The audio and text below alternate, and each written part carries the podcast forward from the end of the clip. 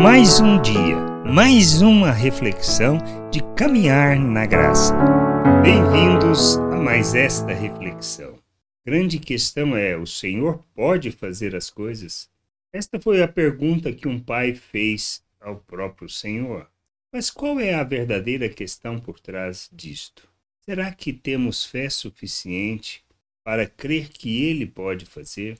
São estas questões que irão fazer diferença em nossas vidas e nos levar a um processo de amadurecimento.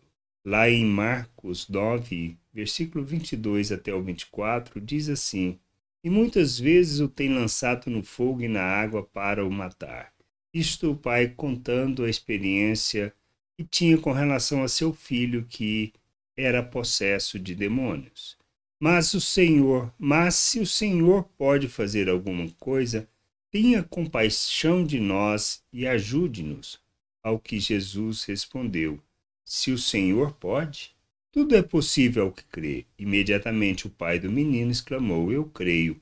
Ajuda-me na minha falta de fé. Então, esta é a questão que a gente nós precisamos entender. A, a fé é fundamental na nossa vida. Ela trata na realidade da nossa relação com Deus e é, toda a nossa relação com Deus ela é fundamentada fé, pois até mesmo o salmista Davi diz né, que o justo viverá por fé. Então, a nossa vida ela é calcada na fé, ou seja, em termos a convicção daquilo que Deus fala, ele irá cumprir. Ou seja, conhecemos Deus suficiente para crermos que tudo lhe é possível e que ele pode todas as coisas, a questão não é Deus, mas nós, o conhecimento que temos, a compreensão que temos do que ele pode ou não pode fazer. Seu poder manifesta de forma maravilhosa e ele pode fazer qualquer coisa. Mas cremos nisto. Nossa vida fundamentada na fé está ligada diretamente a este conhecimento de Deus. A fé nós temos provém de nós mesmos, mas vem de Deus, do conhecimento da Sua palavra, da Sua vontade e do ato de crermos que o que Ele fala é suficiente. Então a questão não é se o, se o Senhor pode fazer, mas se nós cremos que Ele pode fazer.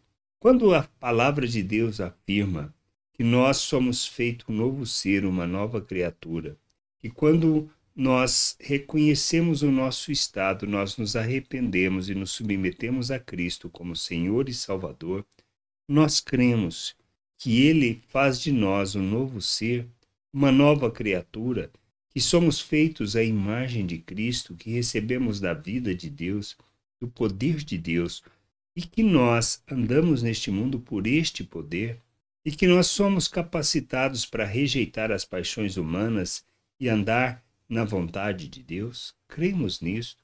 Este é o processo que Deus nos chama para viver. Conhecermos a Ele, conhecermos Sua vontade, entendermos que tudo o que precisamos para viver uma vida que lhe agrada, nós recebemos, nós temos dele. Precisamos crescer neste conhecimento, no entendimento da vontade de Deus para sermos instrumento de justiça e expressão dessa graça no mundo. Mas para isso, temos que crer. Crer que Ele pode fazer qualquer coisa e que Ele fez em nossas vidas, nos capacitando para viver o reino de Deus. A gente precisa entender que se trata de um processo onde nós buscamos o conhecimento, onde nós buscamos da vontade de Deus e Ele se revela a nós. Não porque merecemos, mas por causa da Sua graça, da Sua misericórdia, porque este é o seu plano fazer com que nós sejamos levados ao amadurecimento, ao conhecimento de Cristo e assim revelarmos Cristo ao mundo. Então, se pensarmos na possibilidade, se o Senhor pode, nós precisamos rever nossos conceitos e caminharmos mais para a maturidade, para o conhecimento do Senhor, porque Ele pode. A questão é que se o que nós estamos pedindo está dentro da Sua vontade ou não. E para sabermos isso, precisamos conhecer o Pai, Sua vontade e andar segundo essa vontade. Que a gente possa entender essas coisas e, e buscar esse conhecimento, o conhecimento do Senhor e de Sua vontade, para andarmos na Sua vontade. Graça e paz sobre a tua vida. Amém. Você acabou de ouvir uma reflexão de caminhar na graça.